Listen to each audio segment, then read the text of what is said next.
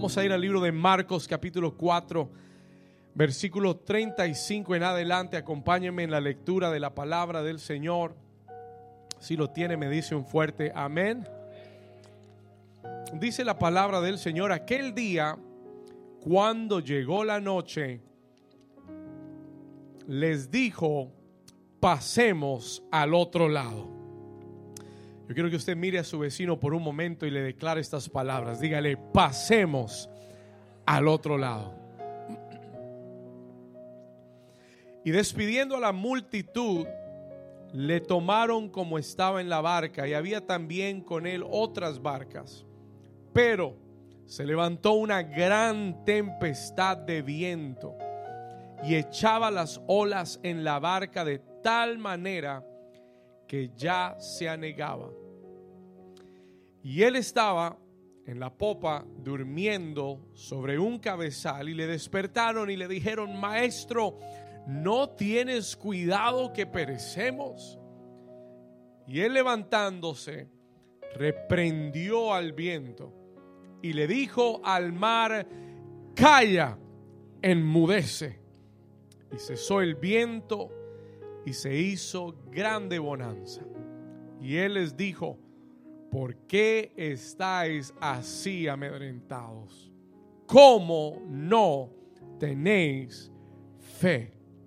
Entonces temieron con gran temor y se decían uno al otro, ¿quién es este que aún el viento y el mar le obedecen? Y la iglesia del Señor dice, dígale al vecino, pasemos al otro lado.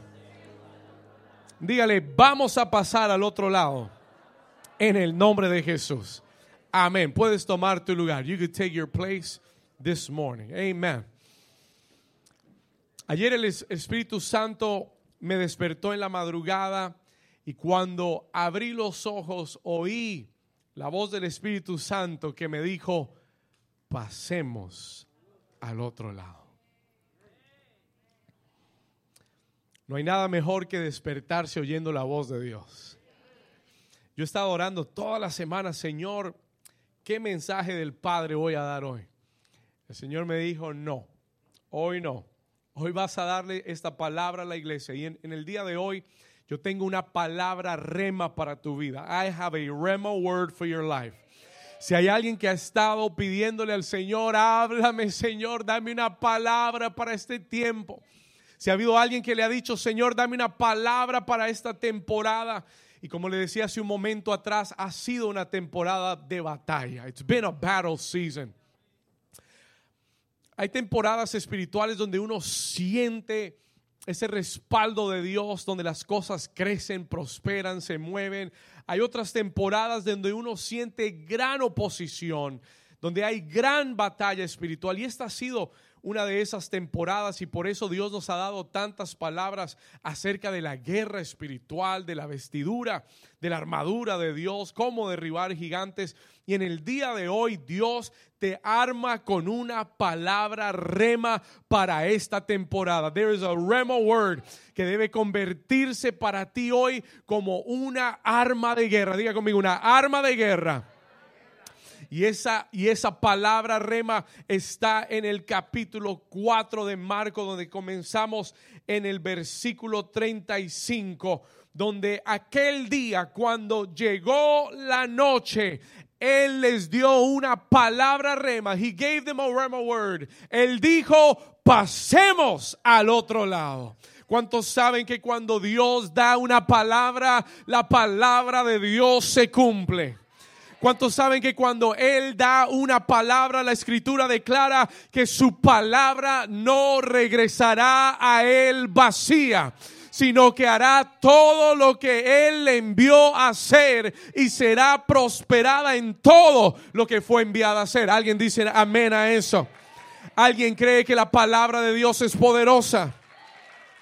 Sí, la escritura dice en el libro de Hebreos capítulo 11 que por la palabra de su boca Dios formó el universo. Él dio la palabra y la palabra hizo la luz y la palabra formó los universos y, y por su palabra se sostiene el universo. By his word, the universe is sustained. Diga conmigo, la palabra de Dios tiene poder. Ahora la Biblia nos, nos, nos, nos usa o usa dos palabras en griego diferentes para la palabra palabra. En otras palabras, cuando usted lee su Biblia en español, usted lee palabra. Pero cuando usted ve el texto original en griego, no usa una sola palabra, usa dos palabras diferentes. Una es la palabra logos. Y logos se refiere a la palabra escrita. It is the written word. Lo que usted tiene ahí en, en sus manos es un logos, es una palabra escrita. Cualquiera puede leerla como un texto cualquiera. Anybody can read it as just a simple text. Pero hay otra palabra griega que es la palabra rema. Diga conmigo, rema. Y cuando la Biblia usa esa palabra rema, no está hablando de la palabra escrita, está hablando de la palabra hablada. The spoken word. La palabra viva. La palabra para el momento. The word for the moment. Y cuando yo oí la voz del Señor ayer en la mañana, entendí que esa voz que me habló, ese mismo versículo, me estaba dando un rema, was giving me a rema word, una palabra para el ahora. Diga conmigo, ahora. Cuando tú recibes una palabra de Dios en el ahora, esa palabra siempre produce fe. That word always produces faith. ¿Cómo sabe usted eso, pastor? Porque la misma escritura dice en Romanos capítulo 10, la fe viene por el oír y el oír de la rema de Dios. It comes by hearing and hearing God's rema. La fe viene cuando tú oyes una palabra rema de Dios. Una palabra para el ahora. Es pues la fe. Now faith is. La fe es ahora. Diga conmigo, la fe es ahora. Y cuando tú recibes una palabra rema, una palabra para el ahora, una palabra que está saliendo de la boca de Dios, esa palabra comienza a despertar tu fe y comienza a llevarte a otro nivel. ¿Cuál es, pastor, la palabra rema para este tiempo, para New Season? What is New Season's rema word? La palabra rema para nosotros en este tiempo que ha sido un tiempo de batalla es la palabra pasemos al otro lado. Alguien dígame algo. Alguien que entienda. Yo no sé lo que signifique para ti. I don't know what it means for you. Pero si significa algo, dale un aplauso fuerte al Señor. Y que tú le digas, amén, Señor, lo recibo. Vamos, dígale a su vecino, el que está más despierto, dile, vamos a pasar al otro lado. Jesús decreta esta palabra, he decrees this word. Él dice, pasemos al otro lado. Cuando ya la noche había llegado, la pregunta es ¿por qué? Why does he say these words? ¿Por qué Jesús dice, pasemos al otro lado? La pregunta es, ¿qué había al otro lado? What was on the other side? Escuche esto, Jesús se dirigía hacia una región llamada Gadara. Cuando él dijo pasemos al otro lado, él está hablando de cruzar ese mar de Galilea, that Sea of Galilee, y llegar a un territorio llamado Gadara. Diga conmigo, Gadara. En aquel territorio de Gadara el evangelio aún no había llegado. Jesús aún no había tocado ese territorio. He had not yet touched that territory. Escúcheme bien. Él había recorrido toda Galilea, pero no había llegado aún hasta Gadara. Y cuando Él le dice a sus discípulos, pasemos al otro lado, Él está hablando de ir a un territorio que aún no había sido conquistado. Habrá alguien aquí que tiene un territorio que aún no ha sido conquistado. Habrá alguien aquí que tiene promesas del Señor que han sido habladas a tu vida, que tú has que tú has atesorado en tu corazón por muchos años, pero que aún no has visto el cumplimiento. En esta mañana el Señor te dice, es el tiempo de pasar al otro lado. It is the time to pass over to the other side. Es el tiempo que tu familia pase al otro lado. Es el tiempo que esos problemas matrimoniales, que esos problemas en tu casa, que esos problemas con tus hijos lleguen a un final y que despegues del lugar de la promesa y llegues al lugar del cumplimiento de la promesa. Alguien anhela llegar al otro lado. Come on, there is another. Dígale al vecino, hay, hay un lugar que tenemos que llegar. There is another side. Hay otro lado. Hay otro lado que tenemos que alcanzar. Hay otro lado para tus hijos. Hay otro lado para tu llamado. Hay otro lado para tu propósito en Dios. Alguien dice amén. Hay otro lado para las cosas que Dios te ha prometido. There's another side. There's another side. Escucha esto. Nosotros acabamos de salir de uno de los años más difíciles más complicados en la historia de la humanidad. Yo como pastor puedo decir que ha sido el año más difícil de mi vida para pastorear. It's been the most difficult year to pastor. Por muchas razones, por la forma en que como familia hemos sido hemos sido batallados, hemos tenido batallas muy fuertes, por la forma de que hemos tenido que pastorear una iglesia a la distancia, porque hemos visto mucha gente que era parte de nosotros irse de nosotros. Hemos visto a muchos abandonar el Evangelio, abandonar el camino de la verdad. We've seen it. Y ha sido un sacudimiento este último año. ¿Alguien está aquí conmigo? ¿Alguien entiende lo que estoy diciendo? Y acabamos de salir y estamos saliendo. Yo siento que estamos saliendo y en un mes de hoy, en el mes de agosto, vamos a regresar al Cultural Center. Escuche esto. Y vamos a entrar en una nueva temporada para esta iglesia. Vamos a entrar en un nuevo tiempo para New Season. Y cuando el Señor me dio esta palabra en el día de ayer, la recibí, llegó directo a mi espíritu. y came into my spirit y oía al Señor diciéndome, David, vamos a pasar al otro lado. Porque es que hay días que parece que no vamos a llegar al otro lado. Hay días que pareciera que el otro lado está demasiado lejos. It looks like it's too far away.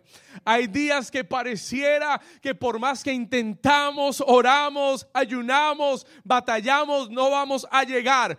Pero es reconfortante recordar que tenemos una promesa del Señor. Es reconfortarte saber que el Señor Jesús ha dado una palabra y que hoy repite esta palabra para tu vida, para tu familia, para tu ministerio, para tu llamado. Y Él te dice, hijo, hija, pasemos al otro lado. We're gonna go to the other side. Vamos, si usted lo, si usted lo recibe, dele, una, dele su mejor aplauso al Señor y declare conmigo, yo y mi casa pasaremos al otro lado. We're gonna make it to the other side. No importa lo que el diablo te diga, no importa lo que el noticiero te anuncie, no importa lo que las circunstancias a tu alrededor te muestren, yo declaro que tú y yo pasaremos al otro lado. We will go to the other side.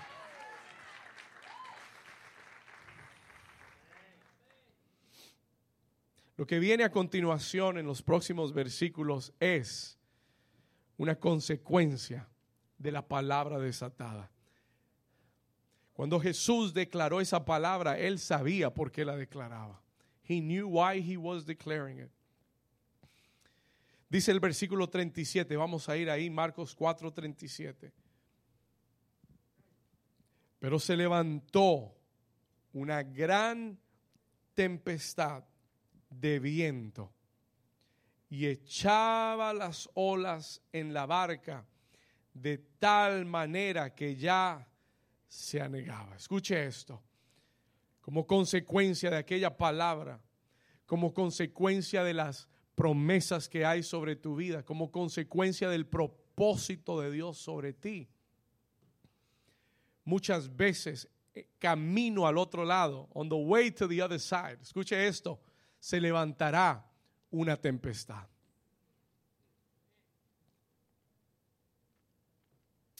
Cuando ellos comenzaron a dirigirse en la dirección correcta, diga conmigo la dirección correcta, se levantó una tempestad. Hay tormentas que se levantan porque vas en la dirección correcta. Hay tormentas que se levantan no por lo que has hecho, sino por lo que vas a hacer. Por lo que va a suceder. For what is about to happen. Ellos se dirigían hacia el lugar donde había una promesa, donde había una palabra, donde había un propósito, donde nunca habían conquistado antes. Y por eso viene la oposición. La pregunta es, pastor, ¿qué inspiró esta tormenta? ¿Quién inspiró esta tormenta? Who inspired the storm? Escúcheme bien, póngale mucha atención porque le voy a enseñar un principio espiritual. Si usted pregunta, pastor, ¿quién inspiró esta tormenta? Yo quiero enseñarle en esta mañana, mostrarle rápidamente, fue el mismo Satanás el que inspiró esta tormenta. It was Satan who brought the storm. Usted dice, pastor, ¿usted cómo sabe que fue Satanás? How do you know that it was Satan? Y eso es para que usted entienda que Jesús tuvo que batallar muchas veces espiritualmente para que su ministerio y su propósito se cumpliera en la tierra. Aún siendo el Hijo de Dios, el diablo se le levantaba continuamente.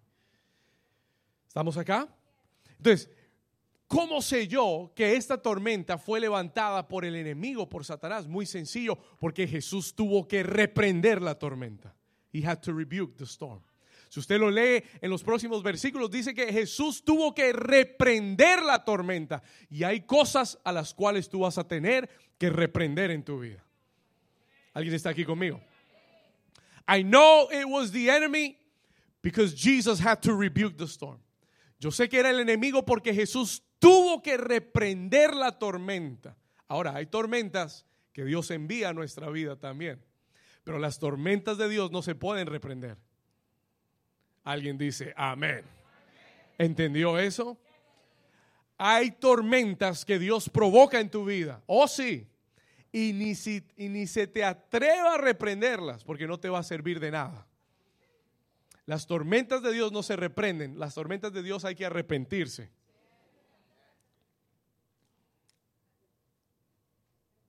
Ay, ay, ay. Hay dos clases de tormentas, las que Dios provoca y las que Satanás provoca. Las que, las que Satanás provoca son porque vas en la dirección correcta. Las que Dios provoca es porque vas en la dirección incorrecta. ¿Alguien está aquí conmigo? Si no, pregúntele a Jonás.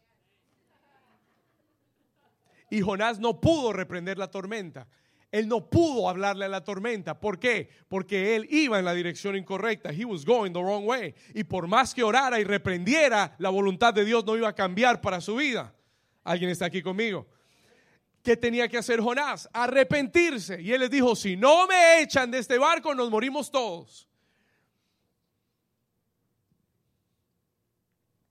Pero esta tormenta en la vida de Jesús no viene porque Él está desobedeciendo. Esta tormenta viene porque Él va en la dirección de su propósito, en la dirección de su promesa. Y hay tormentas que van a requerir de un nivel de autoridad espiritual en el cual tú te puedas parar con firmeza y reprender con autoridad para que el diablo calle y enmudezca. ¿Vamos bien hasta ahí? ¿Vamos bien hasta ahí? La Biblia declara que se levantó. Mire lo que dice, póngale mucha atención porque yo quiero que usted vea el aspecto espiritual de esto. Versículo 37, se levantó una gran tempestad, pero ¿de qué era la tempestad? ¿De qué era? Léalo, ¿de qué era? Era una gran tempestad de viento y el problema era que echaba las olas en la barca de tal manera que ya la barca se estaba hundiendo. Ahora escúcheme bien, la Biblia declara en Efesios 2.22, anote esta cita, Efesios 2.22, porque estamos hablando de viento, we're talking about the wind, y aquí hay una connotación espiritual. El apóstol Pablo dice en el libro de Efesios, en quien vosotros también, no, este no es el versículo, I think I wrote it wrong, tal vez lo escribí mal, no sé si es 3.22, dice, Satanás llama a Satanás el príncipe de la potestad del aire. Si alguien me ayuda y, me lo, corregimos. El, príncipe, llama, eh, el apóstol Pablo en Efesios llama a Satanás el príncipe de la potestad del aire. Efesios 2.2. Ephesians 2.2. Vamos a ponerlo aquí una vez más. Efesios 2.2, si me ayudan y lo leemos juntos. Amén. Dice la escritura, en los cuales anduvisteis en otro tiempo, siguiendo la corriente de este, de este mundo, conforme, escuche esto, conforme al príncipe de la potestad de qué? Del aire. El espíritu que ahora opera en los hijos de desobediencia. Escuche esto. La potestad, el príncipe de la potestad del aire. Ahora, mire esto por un momento. Look at this for a moment.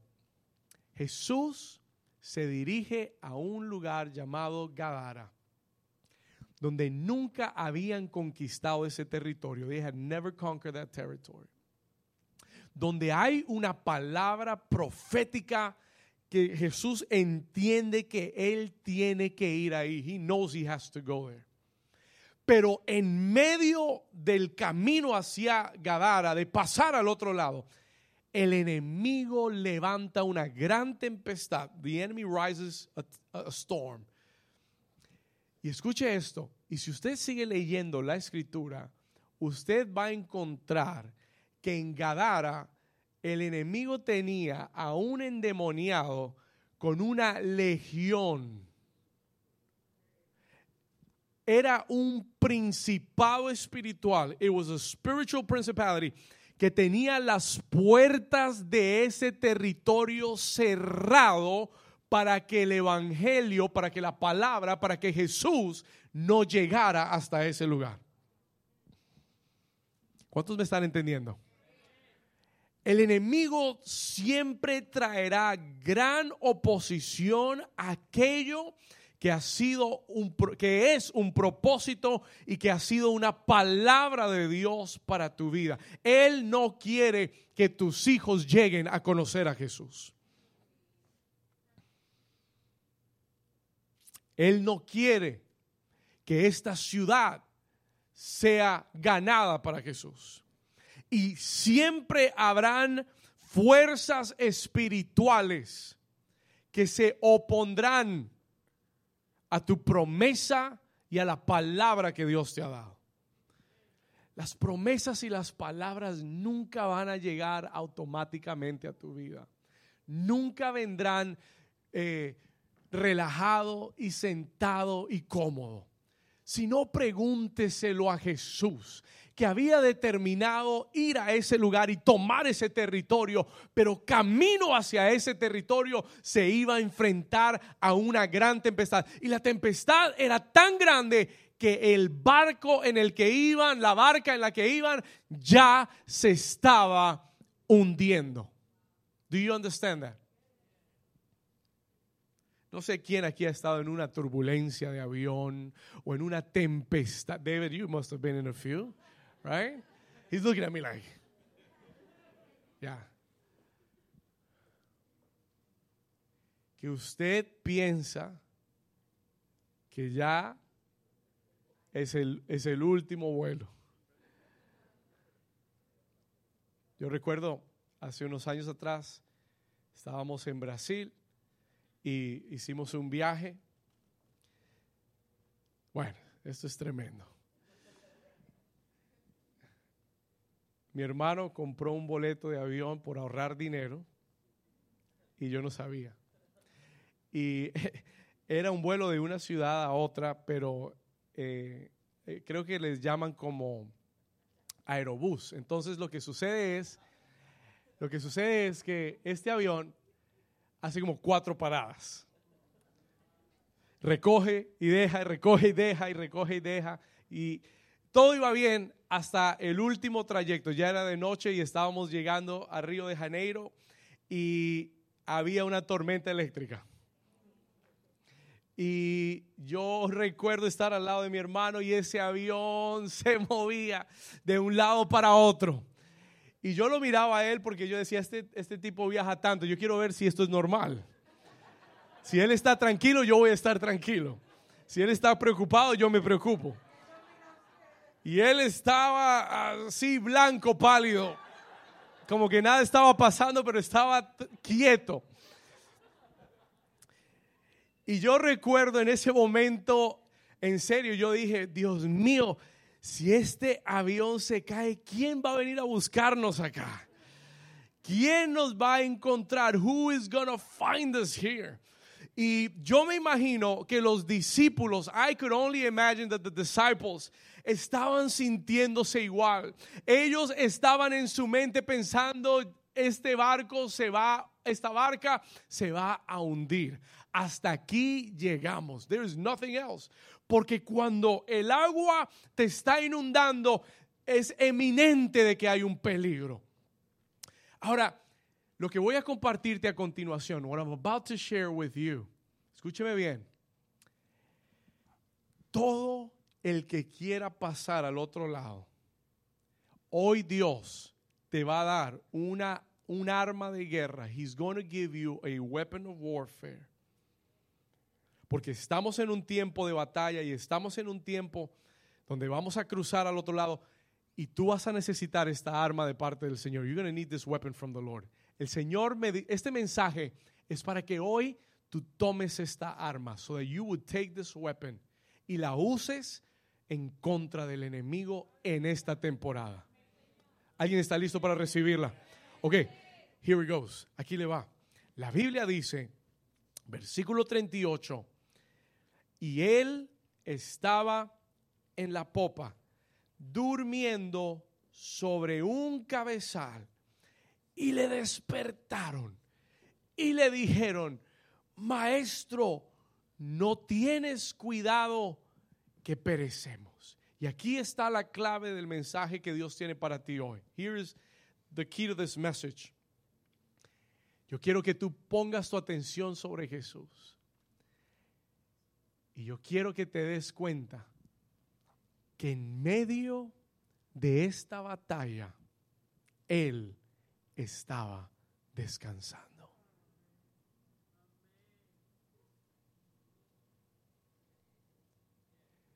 Y le voy a decir algo de parte del Espíritu de Dios. Muchos están perdiendo la batalla porque no están descansando. Porque están como los discípulos sacando agua de la barca. ¿Estás angustiado? ¿Estás preocupado? ¿No duermes bien? ¿No comes bien? ¿Por qué? Andas con una atmósfera tensa alrededor de tu vida. ¿Por qué? Porque tú piensas que te vas a hundir.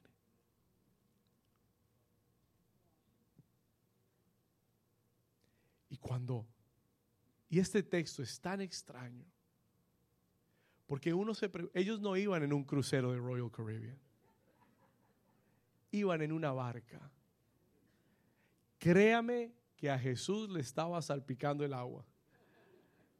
Créame que esa agua le estaba dando por todo lado. Y él seguía durmiendo.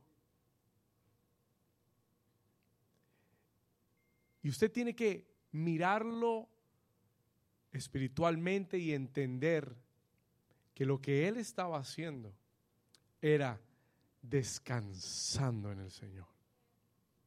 Él no estaba angustiado por la tormenta que estaba amenazando hundir la barca. ¿Sabe por qué? Porque Él ya había decretado la palabra.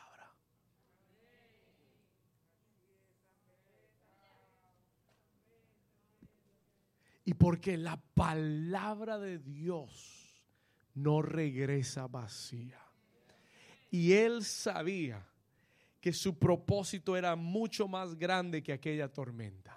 Que su propósito era mucho más, que él no podía morir ahogado por una tormenta que él no había sido traído a esta tierra para morir trágicamente, que él había sido traído a esta tierra con un propósito eterno. Y por eso él había decretado la palabra y había dicho, pasemos al otro lado. Y lo que los discípulos debieron haber hecho es haberse agarrado de la palabra y haber creído en fe y batallado en fe en vez de estar angustiándose y preocupándose y luchando en su fuerza y tratando de resolver como ellos podían.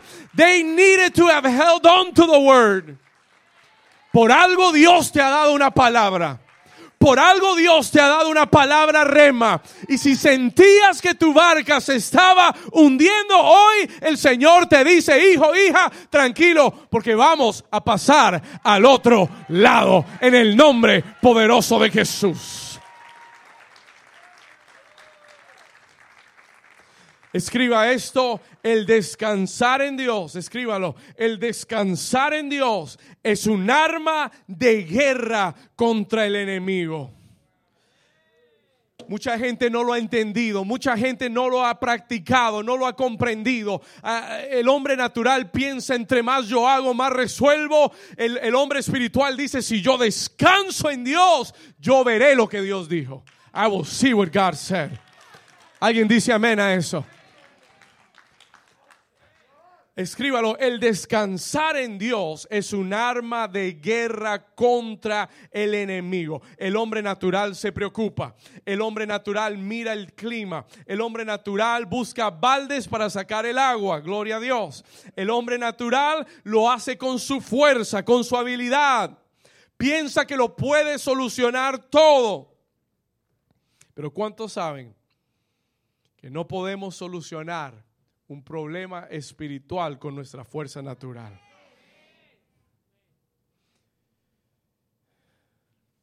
Hay un arma de guerra en medio de la tempestad que Jesús nos enseña.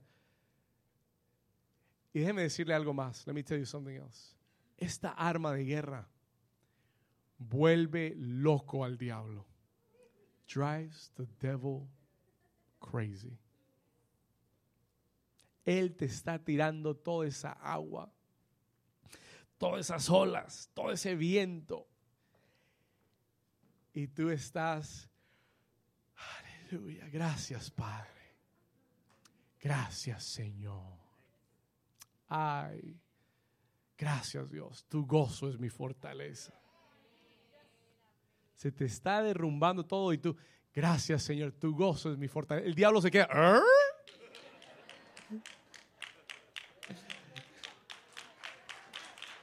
el diablo se queda mirándote. Se volvió loco. Porque si el propósito de la tormenta es descontrolarte, si el propósito del viento es angustiarte y preocuparte, y tú estás en un lugar de descanso en Dios, entonces el efecto de la tormenta no va a tener, no, va a cumplir su propósito. Y eso es exactamente lo que Jesús nos muestra. Él está durmiendo. Él está descansando. ¿Por qué? ¿Por qué está descansando? Porque su confianza en Dios es más grande que lo que está atravesando. Oh, that's good stuff right there. ¿Sabe cuando usted descansa en Dios? Cuando tu confianza en Dios es más grande que lo que estás atravesando. Ahí tú descansas. There you rest.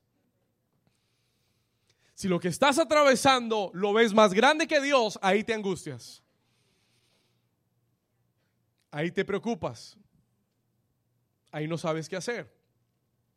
Pero si, el, si tu confianza en Dios es tan grande que supera el nivel de la tormenta que estás pasando, la vas a pasar descansando en Dios.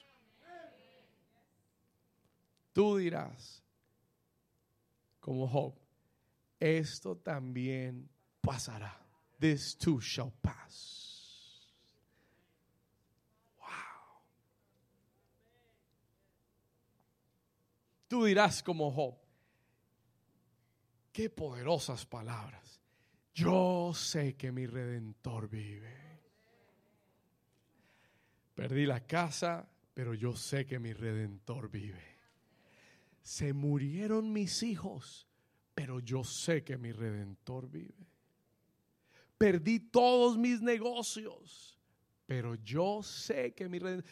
Me vino una lepra, una sarna en el cuerpo, pero yo sé que mi redentor vive. Y aún del polvo de la tierra, Él me levantará.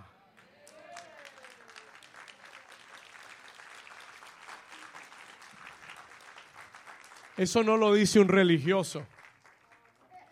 Eso no lo dice, eso no lo dice una persona que viene a la iglesia por, por deporte, por costumbre. Eso lo dice alguien que tiene un corazón cimentado en Dios. Tan confiado como el mismo Jesús en la tormenta. Yo no voy a morir en esa tormenta. Hay, tormentas que tú tienes que mirar en la cara y decirle, tú no me vas a matar. Porque el propósito de Dios es mucho más grande que lo que estoy atravesando. Y yo voy camino a mi propósito. Y yo voy hacia mi destino. Y yo voy hacia mi llamado. Y yo voy hacia lo que Dios me llamó a hacer. Vamos, alguien que lo crea, alguien que declare, Señor, tu propósito es más grande que lo que estoy atravesando en mi vida. Vamos, hay, que hablarle a la tormenta. You got to talk to the storm. Muy bien. Esa fe y esa convicción es lo que nos permite descansar en medio de la tormenta. It allows us to rest in the middle of the storm. Es importante que tú recuerdes qué palabra te ha dado Dios. ¿Qué palabras, qué promesas has recibido de parte de Dios? ¿Qué sueños has recibido de parte de Dios? El Señor te dice en esta mañana, te trajo hasta aquí para que oyeras esta palabra. Él te dice, descansa, descansa, descansa. ¿Cómo descanso, pastor? Creyendo. ¿Cómo descanso? Adorando al Señor. ¿Cómo descanso? En oración. ¿Cómo descanso, pastor? Ayunando. Fasting. Miren lo que dice el libro de Hebreos capítulo 4, versículo 3. Anótelo, úselo como un arma esta semana. Pero los que hemos, ¿qué cosa? Los que hemos qué? Entramos en el qué? En el reposo. Los quienes han entrado en el reposo? ¿Quiénes son los que descansan en Dios? Aquellos que han creído entran en el reposo de Dios. Tú descansas también. You will rest also. ¿Cuántos dicen amén a eso? Diga conmigo total confianza en Dios. Diga, levante su mano derecha conmigo y diga conmigo en esta mañana, Señor Jesús, hoy yo recibo el reposo de Dios. Hoy tomo el arma del descansar en Dios. Señor, y mi confianza estará en ti por encima de todo lo que atraviese. En el nombre de Jesús. Si usted lo cree, denle un aplauso fuerte al Señor. Vamos, diga conmigo, aleluya. Come on, take this word. Vamos a ir al versículo 38, voy a llegar al final. I'm coming to the end. Versículo 38. Los discípulos se le acercan a Jesús, lo despiertan y le hacen una pregunta. Y esta es la pregunta de todo aquel que no está en el reposo de Dios. Esta es la, esta es la oración de aquel que no está descansando en Dios. Señor, ¿no te importa lo que me está pasando? Señor, ¿no ves lo que estoy viviendo? You don't care what I'm going through. Yo sé que muchas veces hemos hecho esa oración, pero esa no es la oración de alguien que está descansando en Dios. Esa es la oración de alguien que está desesperado por ver una respuesta, que está obrando en sus fuerzas, que cree que el Señor lo ha abandonado y Él está ahí contigo en la barca. ¿Alguien está aquí? Y le dicen, no tienes cuidado que perecemos, no te importa lo que me está pasando. Y la Biblia dice en el versículo 39, y estoy llegando al final, mire lo que dice, levantándose Jesús, reprendió a quién. Pero el viento, escuche esto, escuche esto, reprendió al viento. He rebuked the wind. Diga conmigo, reprender. Y ya ahí entramos en otro nivel. We're coming into another level. Porque entendemos que Jesús tiene que pararse firme, tiene que hablar con autoridad y tiene que reprender porque es el enemigo el que se ha levantado en contra de, su, propósito. Es el enemigo el que se ha levantado en contra de su familia, en contra de su llamado. Y él se levanta, pero escuche bien, él reprende el viento. Porque aunque las olas eran lo que estaban hundiendo la barca, el problema no eran las olas. El problema era el viento. Y cuando tú descansas en Dios, tú tienes mayor discernimiento de dónde está el verdadero problema. Los discípulos estaban luchando con las olas, Jesús reprendó el viento. ¿Alguien está aquí conmigo? Hay muchos cristianos luchando con las olas. Se lo decía la semana pasada, nuestra lucha no es contra carne ni sangre. No pelees con la gente. No te enojes con la gente. Tu lucha no está ahí. Tu victoria no se va a ganar ahí. El Señor Jesús fue muy sabio. He was so wise. Él entendió que había algo en la atmósfera, que había algo en los aires que estaba siendo influenciado por el enemigo, entonces él reprendió el viento contrario y le dijo lo siguiente, vamos al versículo, y le dijo, calla y enmudece. Eso se llama autoridad. ¿Sabe lo que me gusta en la versión en inglés? No dice calla y enmudece, dice peace still. ¿Sabe lo que el Espíritu Santo me enseñó?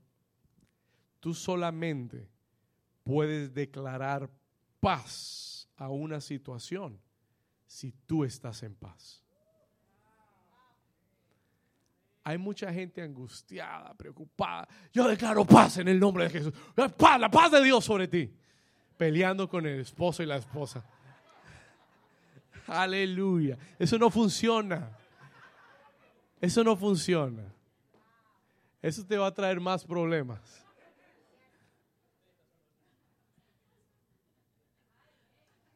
alguien me mandó una gráfica en estos días. No, creo que fue el profeta Mario.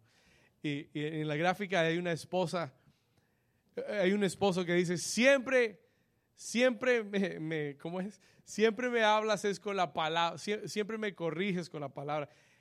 Y era la esposa tirándole una Biblia al hombre. Me gusta que siempre me corriges con la palabra y la esposa con la Biblia tirándosela al tipo. Diga conmigo, no es contra carne ni, ni sangre. Amén. Tú no puedes hablar paz a tu vida, a tus circunstancias no puedes hablar la paz de Dios si tú estás angustiado, si tú estás preocupado. Tú tienes que estar en un lugar de reposo en Dios para poder hablar paz con autoridad. Para mirar a la tormenta y decirle, calla y enmudece en el nombre de Jesús. ¿Cuántos están recibiendo esta palabra hoy? Jesús habló paz con autoridad.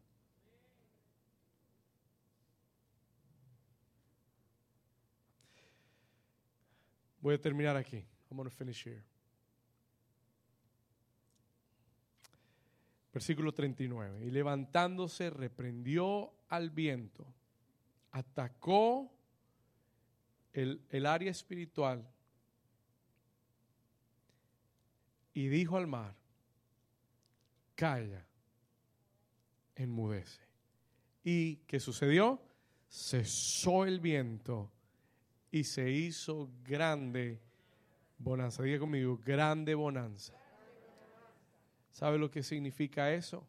Que vino una gran calma y no solamente que el viento cesó, sino que el viento que era contrario se volvió favorable a su vida.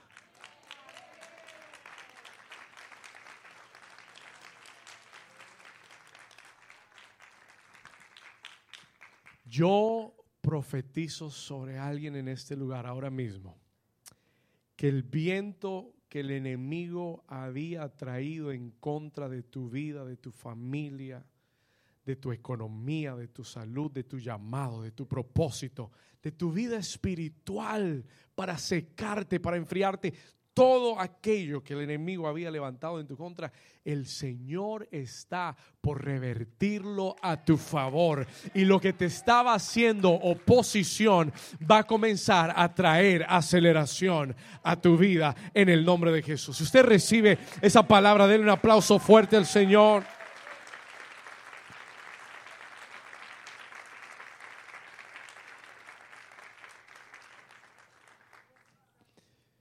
Dios hará su mejor trabajo cuando tú estés en su descanso.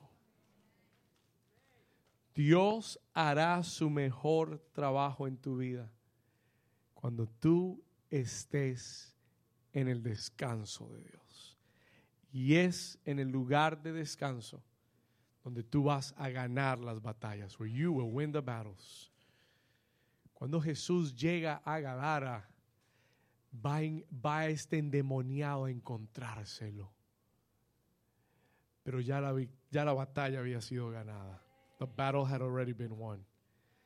Y Jesús solamente tuvo que ordenarle a ese demonio, a esos demonios, que se fueran fuera. Ahora, escuche lo que sucedió como resultado de esto. Aquel endemoniado, léalo en casa después, el resto del siguiente capítulo, aquel endemoniado fue liberado y la Biblia dice que quería seguir a Jesús. He wanted to follow Jesus. Y Jesús le dijo, no, no puedes venir conmigo. Más bien, ve a toda esta región de Decápolis y comienza a anunciar lo que yo, lo que el Señor ha hecho en tu vida. Decápolis quiere decir 10 ciudades, 10 cities. Este hombre comenzó a evangelizar todo el territorio de Gadara y a prepararlo para lo que el Señor iba a hacer más adelante. Alguien dice amén. Alguien dice amén a la palabra del Señor. Vamos, lo que viene es más grande. Lo que viene es mejor. El diablo y sus legiones no pueden mantenerte fuera de la promesa de Dios. ¿Alguien está conmigo? El diablo y todas sus legiones no te podrán mantener fuera de las promesas que Dios le ha dado a tu vida. Si tú lo crees, ponte de pie en esta tarde, levanta tus manos ahí donde estás, Espíritu Santo de Dios. Hoy tomamos esta palabra, diga, conmigo, yo tomo esta palabra.